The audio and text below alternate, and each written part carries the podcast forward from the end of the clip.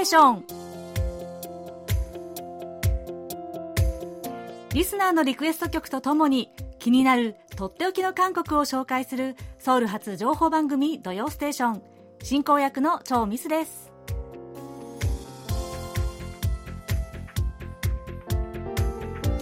リスナーの皆さんこんにちは。アニョセヨえー、おととい11月1日はチュソでした。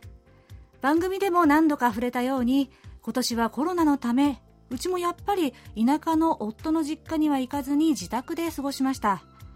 マンションの隙間からでしたが満月が綺麗に見えましたよ。めっきり秋めいてきた10月の韓国です。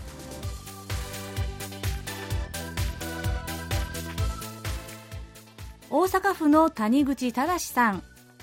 ミスさん早いものでもう1ヶ月が過ぎましたね。この受信報告を目にしていただく頃には待望のニックネームが決まっているのでしょうね。3日の放送が楽しみです。さて最近は資格不要のホビー無線フリーライスフリーライセンス無線にハマっています。アマチュア無線もやっているのですがフリーライセンスの方がやけに盛り上がっていて電波を通じてたくさんのお友達ができつつあります。もちろん KBS 日本語放送も広い意味ではお友達なんですね。ということで1ヶ月が過ぎた超ミスさん安定感バッチリですね。ほんじゃね。とのお便りです。谷口さんありがとうございます。そうなんですよ。もう私が担当してから土曜ステーション。1ヶ月以上が過ぎましたね。今回で第7週目です。安定感バッチリと言ってくださって嬉しいんですが、もう早速大きな失敗もね、実はやらかしたこともあって、まだまだ試行錯誤です。ね、そして、えフリーライセンス無線。ね、これ私はこちらの分野は全く疎くって、ネットで調べたんですけども、このトランシーバーで誰でも更新ができるというものなんですね。きっとリスナーの皆さんの中でもハマってる方結構いそうですね。それでは今週の土曜ステーション。谷口忠さんがリクエストしてくださったこちらの曲で軽快にスタートです。最後までお楽しみください。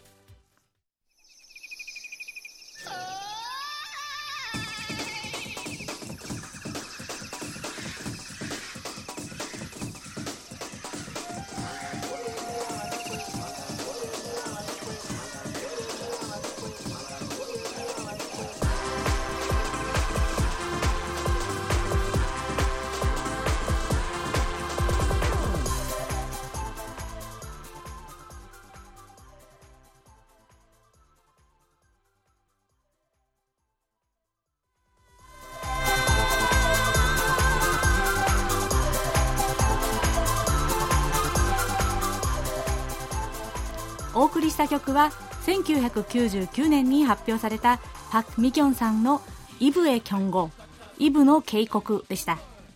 浮気がちな恋人に対して調子に乗ってると別れるわよとピシャッと警告を叩きつける女性の気持ちを歌った歌です。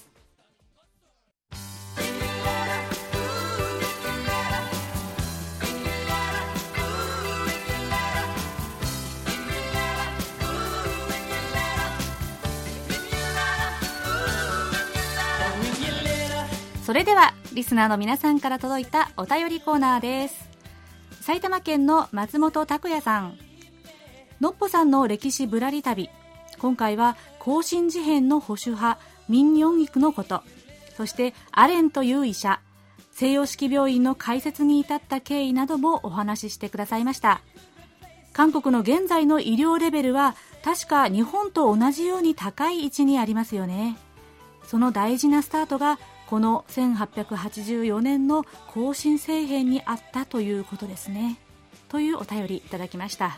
そうですよね。この更新事変という惨劇から西洋式病院の最終院チェジュンウォンの設立につながったというですね。もうまさに数奇な歴史のドラマって感じですよね。ところでこのミン・ヨンギクという人物はですね中国に亡命した後画家として名を挙げたそうですよ。ミニョンギクの描いた蘭の花の絵。これは収集家の間でも結構人気が高かったそうです。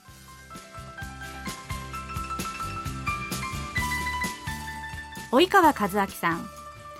番組冒頭でミスさんが話されていたクロフルをネットで調べてみました。すると数々のブログがあり2020年大流行の予感。ハイブリッド新食感デザートというフレーズにスイーツが大好きな私は惹かれました。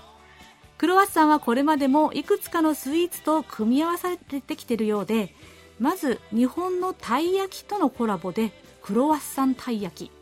これは実際に今年の初詣の時に川崎大使の屋台で見かけて食べてみました。美味しかったんですが日本ではメジャーになっていません。他にもクロワッサンドーナツクロワッサンサンドクロワッサンマフィンこれはアメリカで大流行とのことですね。などがあるようです。ブログではクロフルが大絶賛で韓国で食べられるお店を紹介していました。日本にはまだクロフルが上陸していないようで手作りするしかないみたいです。ブログではお家でも簡単に作れるクロフルのレシピが紹介されていてワッフルメーカーに冷凍クロワッサンの生地を挟み込んでこんがりと焼くだけで完成です。これにアイスクリームなどを添えれば韓国のカフェで食べられるものと同じ雰囲気になるようです。今度早速自作してみたいと思います。とのことです。及川さん早速調べてくださったクロフルの詳しいレポートですね。ありがとうございます。ねこんなにクロワッサンのレパートリーがたくさんあるなんて知りませんでしたよ、私は。そして、そう、お話の通り、このクロワッサン、あ、ごめんなさい、クロフルですね。えー、道具さえあれば自宅で簡単にできるみたいですよ。このクロワッサンメーカーがね、必要なんですけど、これと、あと平たい冷凍のパイ生地、ね、平べたいもの。これがあれば簡単にできるそうです。ぜひ試してみてまたレポートしてくださいね。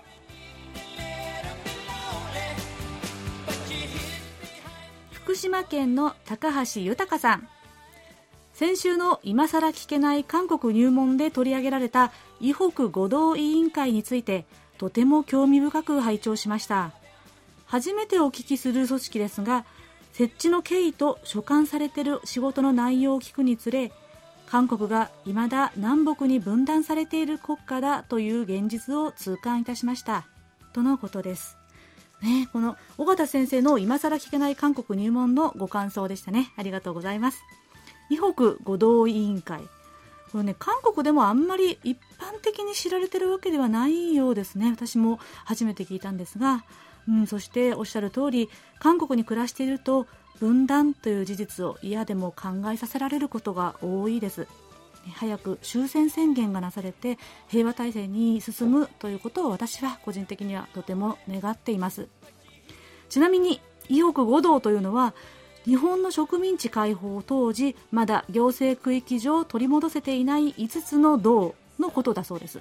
で、えー、現在北韓にあるファンヘド平安北道平安南道ハンギョン北道ハンギョン南道この5つのことだそうです。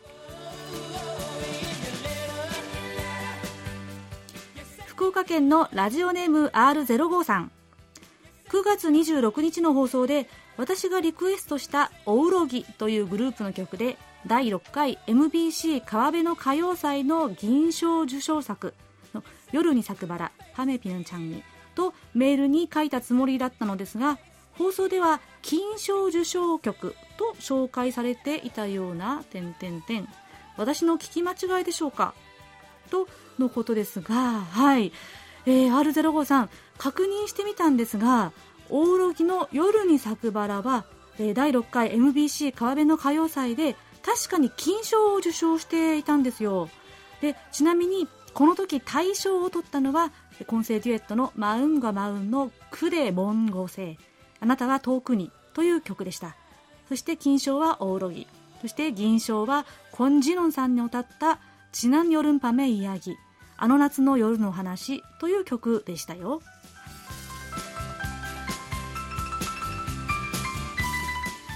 さて、それでは、いよいよ、ニックネームの発表となります。その前に、残念ながら先週26日の、ま、後に受け取って、えご紹介できなかったお手紙があります。はい。このニックネームを含めて、えお手紙は紹介させてくださいね。西東京市の中川博さんポップパッというのはどうでしょう？愛病のホップちゃん、それからビールとサザンが好きとのことからの連想です。とのことです。え、それからもう一つ、広島県の松浦美智子さん。長光さん、はじめまして。私は日本語放送を聞くようになって15年になりますが、毎週土曜ステーションを楽しみにしています。ニックネームですが、猫好きの方なので、キティではどうですか？とのこと。ありがとうございます。えポップとキティ、ご提案をいただきました。はい、そこで。で、本当に本当に悩んだんですが、えー、結論から言いますと、どれか一つを選ぶというのがどうしてもできなかったんですよ。えー、というのも、皆さんのリックネームを込めた意味をですね、じっくり読んでいて、一つイメージが浮かんだんですで。まず、皆さんから寄せていただいた中で、お花とか植物の名前が多いなと思ったんですよ。あやめとかすみれ、けなりというのもありまして、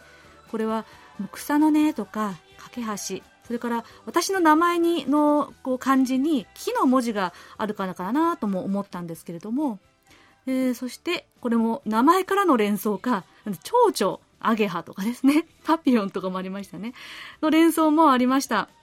それで、こう花々を自由に飛び回る蝶々のイメージが浮かんだんですよ。で、蝶々は韓国で、韓国語でナビですよね。そこで、このナビをニックネームに決めたいと思います。はい。でこれ、あの、正確に誰々さんの案に決まりましたっていうのではないんですが、皆さんのアイデアを総合してのニックネームとさせてください。えこれ、自由の象徴でもあるナビですよね。これからいろんな花を飛び回って蜜を味わう蝶々みたいにいろんなことから集めた素敵な情報を皆さんにお届けする蝶々ナビになりたいです。もちろん今まで通り超ミスと呼んでいただけるのも私としては嬉しいです。これからナビこと超ミスをよろしくお願いします。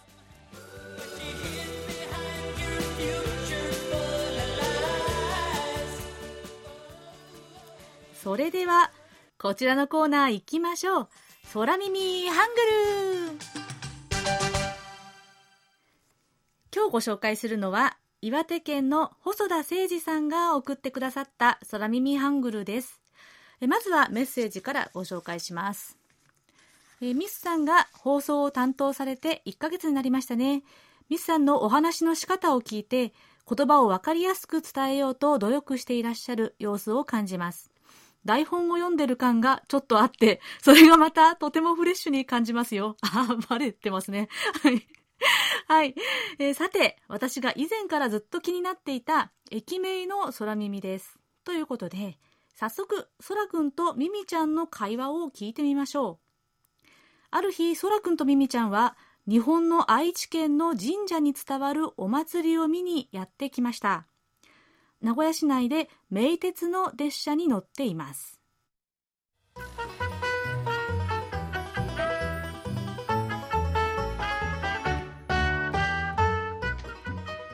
くん、今日行くお祭りはね、外国人もたくさん見物に来る、本当に面白いお祭りなのよ。楽しみだね。あと停車駅はいくつ残ってるの？えー、っと、次の駅があじゅま駅だから、あと10個くらいかな。え？ミミちゃん、次の駅はあじゅま駅だって？そうよ。そして、その次の駅は味吉駅よ。え？ミミちゃん、それ、つまり、次の駅がおばさん駅、その次がおじさん駅ってこと？どうなってるの？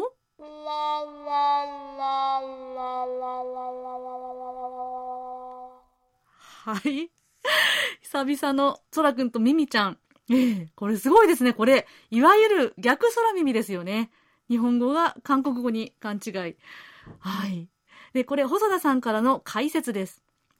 でこの2つの駅は愛知県の名古屋市内から犬山市に向かう名鉄小牧線という施設に本当にある駅名です。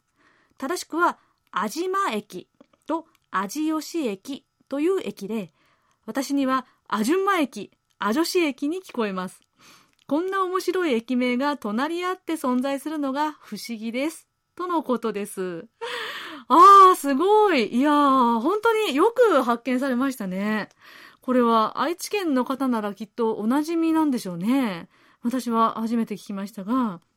えー、もう皆さんご存知の通り、アジュンマはおばあさん。で、アジョシはおじさんですよね。で、アジマ駅、アジュンマ駅、アジヨシ駅、アジョシ駅。聞こえますよね、きっとね。次は、アジュンマー、アジュンマとか言うんですかね。わあ、これ韓国の人が名鉄小牧線に乗っていたらびっくりしたかもしれませんね。アジュンマとアジョシ。この二つが並んでて、ちょっとほのぼのな空耳でしたよね。はい、細田さん、ありがとうございます。細田さんにはささやかなプレゼントと私のサイン入りベリカードをお送りします。皆さん引き続き楽しい空耳を見つけたらぜひお送りくださいね。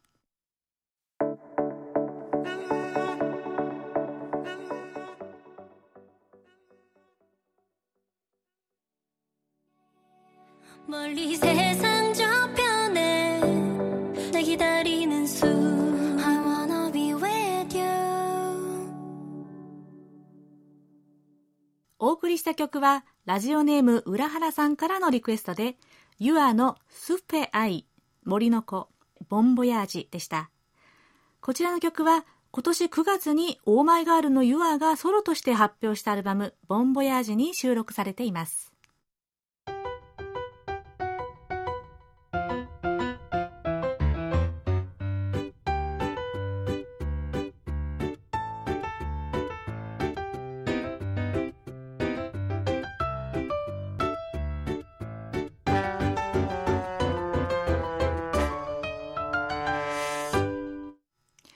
ソウル暮らしの音。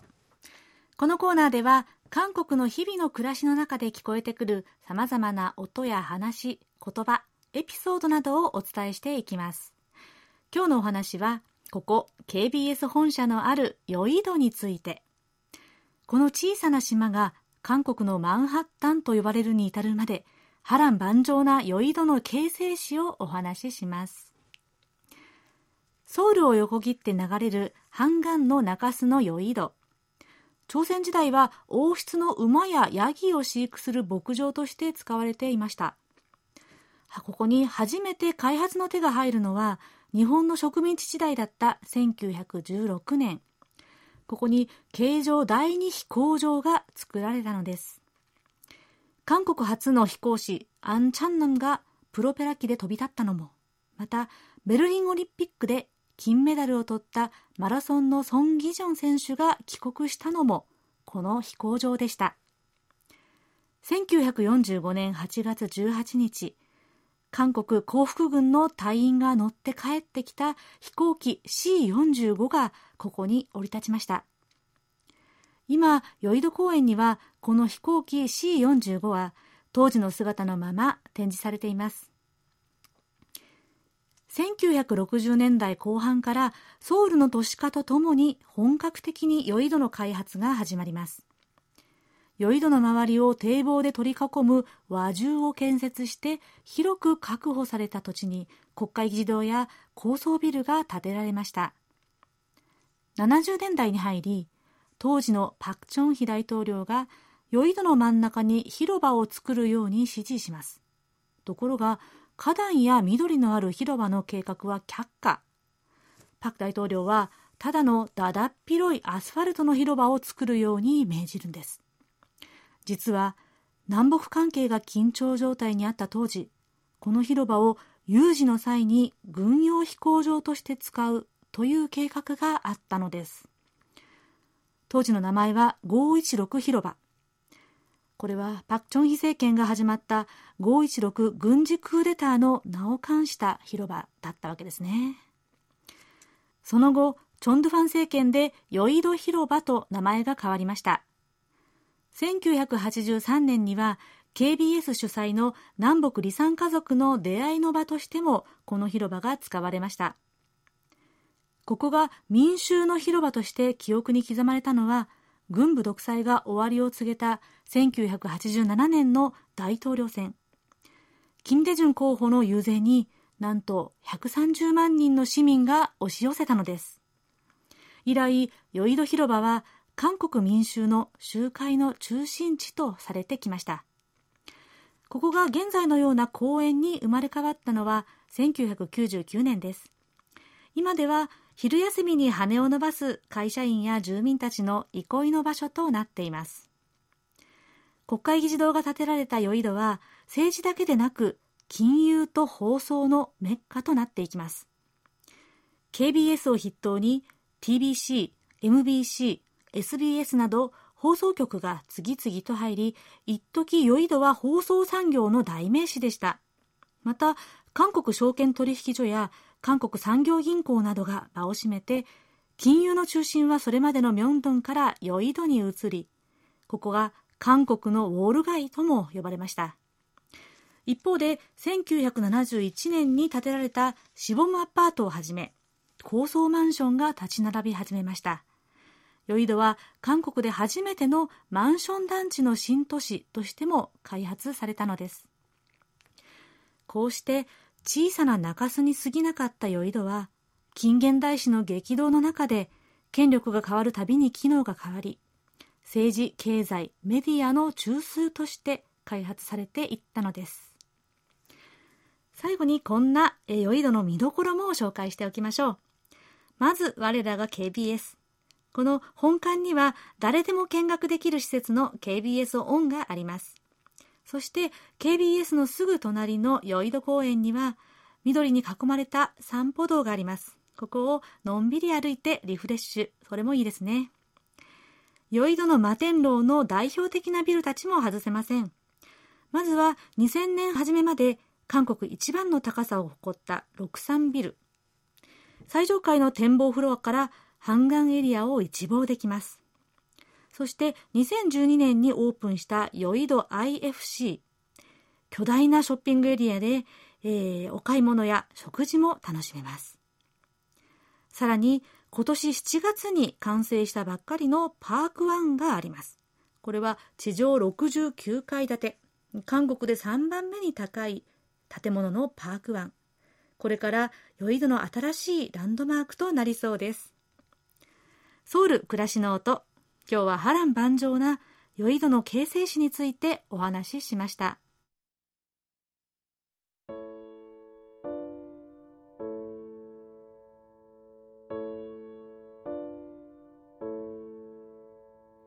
세상사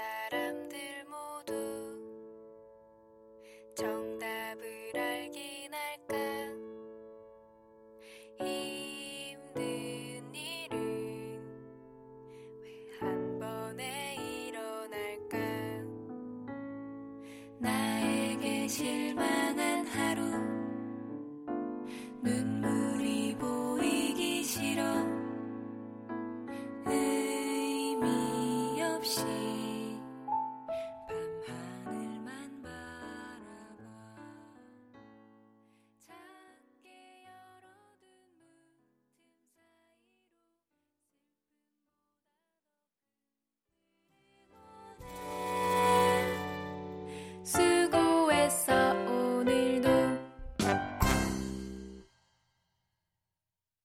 送りした曲はラジオネーム花火さんからのリクエストで奥さん달빛のすごへっそおぬるど。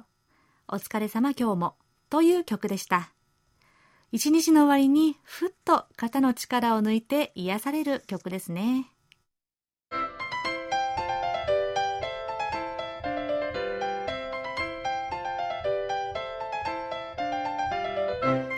とっておき韓国ノート今さら聞けない韓国入門。ル滞在17年目の韓国社会ウォッチャー本育大学経営学部助教授の尾形義弘さんが韓国社会のどんな疑問にもお答えします。尾形先生今日もよろしくお願いします。よろしくお願いします。はい、えー、今日のご質問です、はい、増田茜さん、えー、2021年からソウル市内すべての小中高校でオーガニックの無償給食が施行されたということでとても希望を感じています。施行までに、えー、保護者や市民からの働きかけがあったのかそしてソウル以外の地域ではどんな流れがあるのかお伺いしたいです。ということです。学校の給食ですね。はい、はい、えー、韓国はですね全国小中高特殊学校えー、計1万1818校あるんですかね、す、べ、て給食ということになっていて、うん。そのうち80.8%が無償給食を実施しているということのようなんですね。うん、えー、ですからかなりの普及率ということになります。えで、もともとは、あの、生活保護を受けている方たちとか、うん、まあ、一人親の家庭とか、うん、まあ、いろいろな事情を考慮して、そういった家庭に限って無償給食のの支援をしていたんですね。うんうん、えー、ただ、それをすると、やっぱりその、えー、まあ、かわいそうな家というようなイメージで見られてしまうとか、偏見が、えー、偏見がね、えー、広がってしまうということもあって、えー、それを、まあ、広げていこうという流れになったわけですけれども、うん、2007年にキョンサン南道のコチャン郡というところですかね、うん、えー、が初めて無償給食を導入したと。いうことでそれ以降、まあ、全国に拡大したと、うん、えー、ですから2007年それ、まあ、最近ではあるんですけれども、うんうんうん最近ではないですかね。何気に12、3年経ってますね。そうですね。はい。で、うん、えー、まあ大きなきっかけ、広がるきっかけになったのは2010年の、うん、地方選挙があ一つの、まあ、タイミングになったのかなと思うんですけれども、うん、えー、野党、野党ですね、今の与党ですね、はい、えー、系の、まあ、政党がですね、全面無償給食というのを選挙公約に掲げたんですね。えまあ、当然その、えー、当然ではないのかな。でもよ当時の与党はですね、うんうん、えー、その、えー、全面無償給食っていうのにですね、うん、あのポピュリズムだと。えーまあ、国民の人気取りだと、うんうん、ね。えー、そういうような形で、えーまあ、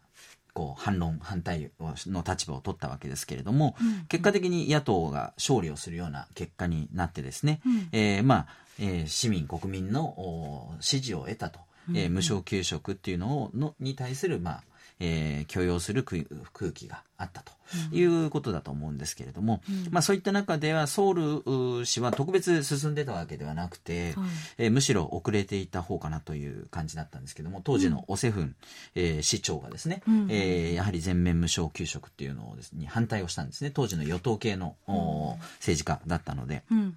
で、えーまあ、ちょっとですね無理な、えー、が賭けに出てですね、はい、えー、住民投票を行って、えー、その結果がうまく出なくて、とかっていうことを経てですね結局本人は責任を取ってその、まあ、混乱の責任を取って、えーまあ、辞職というすると。でやり直し選挙をやり直すと、えー、ソウル市長選挙をもう一回やるということで誕生したのがパク・オンスンえー、ソウル市長だったんですね。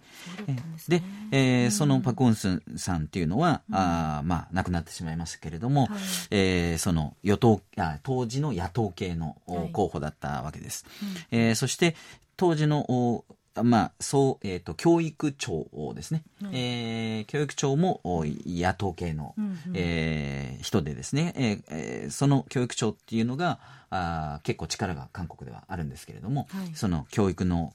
ことに関して全面的にですね、うん、えー、まあ、リーダーシップを取るんですけれども、うん、無償給食全面無償給食っていうのを進めていて、うん、当然市長も新しく就任した、えー、パク・ウンスン市長もそれを支持するというような形で、うん、えー、全面無償給食っていうのが進められることになるんですね。うんでありあの食っていうのは生活の基本という強い意識が、まあ、価値観が韓国にはあるのかなと、まあ、日本と比べた時にそれがかなり感じられるのは場面が多いと思うんですけれども、ね、はい、うん、まあ、日常的にもですね挨拶の代わりにパンもごっそってね、えー、ご飯食べた？っていう挨拶をね、はい、結構しますよね。そうですよねこれは。であの、うん、まあ私も韓国に来て間もない頃はもう一生懸命考えてですねちゃんと食べたかなとか 軽くしか食べてないなとか思いながらきちんと答えよう答えてたんですけれども、えー、だんだん親しくなるにつれてですね 最初の頃は食べてないとかって言うとあ食べなきゃと言ってご飯に連れてってくれ してたんですけども、だんだんこう親しくなってくると食べてないって言ってるのにお食べなきゃねとかって言って流されて しまうようなこともになってきてですね。あこれはあんまり意味を持たない 言葉なんだ。挨拶なんだ。なと、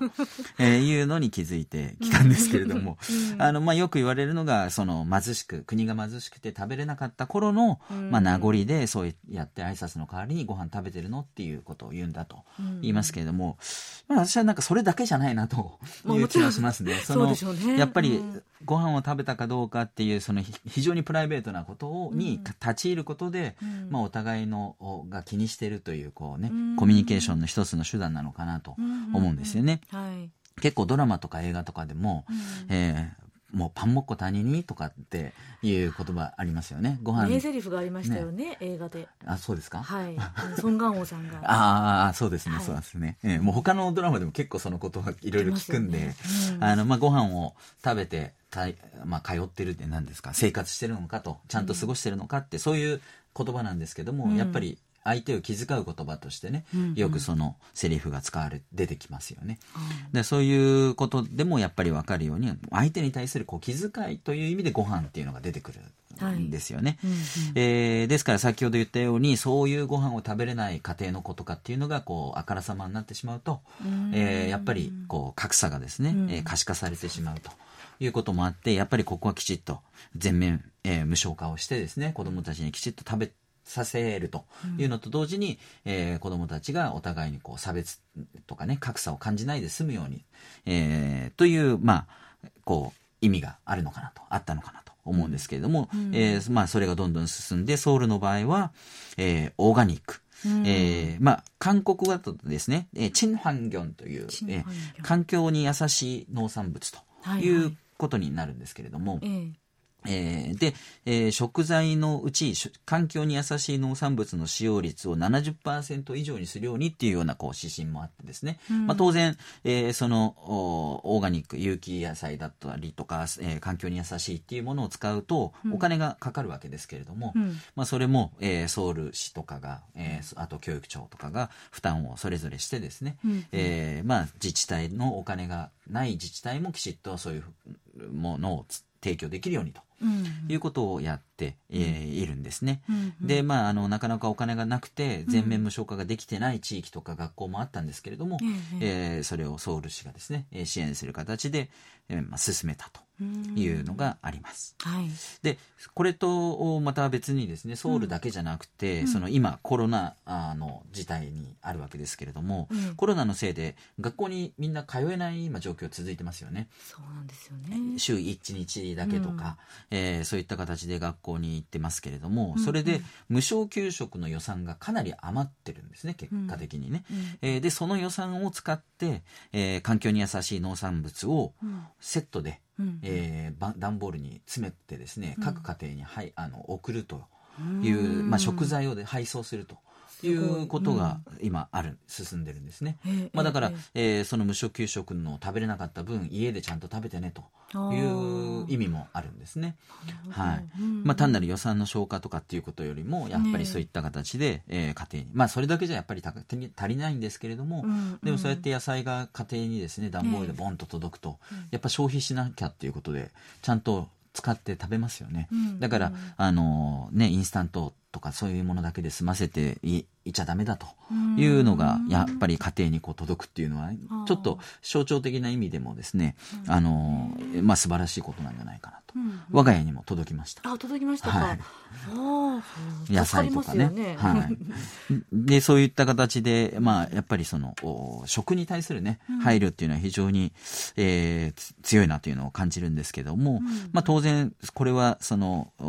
まあ政治家のですねリーダーシップがかなり大きかったのかなという気はするんですけれども、当然それだけじゃなくて、まあ、市民、保護者のですね、要望、まあ、当然選挙なんかでそういった意思表示があったから、これが後押しされたということもありますし、うん、えー、まあ、時代の流れとしてもですね、今、韓国もだいぶ豊かになってきたので、うん、えー、食のね、質を追求するっていうこととかね、まあ、この間ミスさんも紹介してましたようにね、ゴミを出さないとか、そういった生活の質を高めるっていうこと結構関心が高まっているので、そういった中でこういった、えー、オーガニック無償給食っていうのは、まあ当然の流れなのかなと。で、当然の流れなんですけども、韓国はやるとなると早いっていうところが やっぱりあるので、そういったところでちょっと日本より進んでるかなっていうふうに見えるところはかなりあるのかなと思います。なるほどですね。はい、ありがとうございました。えー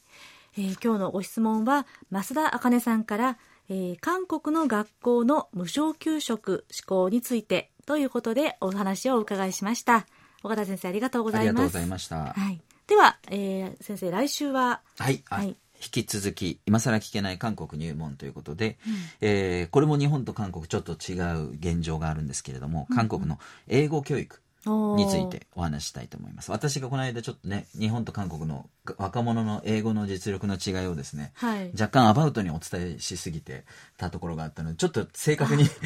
な情報をもう少し伝えないといけないなと思って。います。なるほどですね。わ、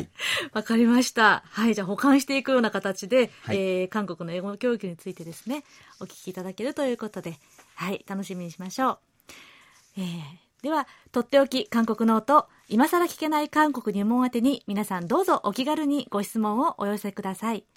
質問が採用された方には、尾形さんのサイン入りベリカードとささやかな記念品をお送りいたします。今週はご質問を送ってくださいました増田茜さんにお送りします。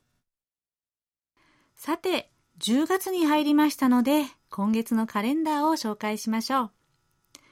10月1日は旧暦8月15日の名節、中足です。そして10月3日はケチョンジョル、回転節ですね。単軍神話に基づいて単軍が古女村、えー、古朝鮮を建国した日とされています。こちらは祝日です。そして10月9日はハングルの日です。セジョン大王が奮民チョンウン、訓民正音を頒布したのを記念して、ハングルの普及を奨励するために定められたという記念日で、こちらも祝日となっています。では、そろそろお別れの時間です。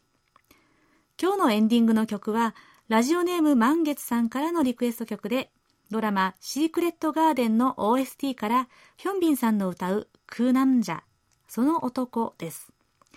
リクエストでは、えー、こちら、ヒョンビンのクヨジャ、その女で、ということでしたが、こちらはペッチヨンさんの歌う女性バージョンなんですよね。これは、え同じ歌を男女2人がそれぞれ歌った曲です。え今回、ヒョンビンさんが歌うナムジャバージョンでお送りしながら、今週の土曜ステーションお別れです。今週のお相手は、ナビこと超ミスでした。それではまた来週もお会いしましょう。 안녕히 계세요.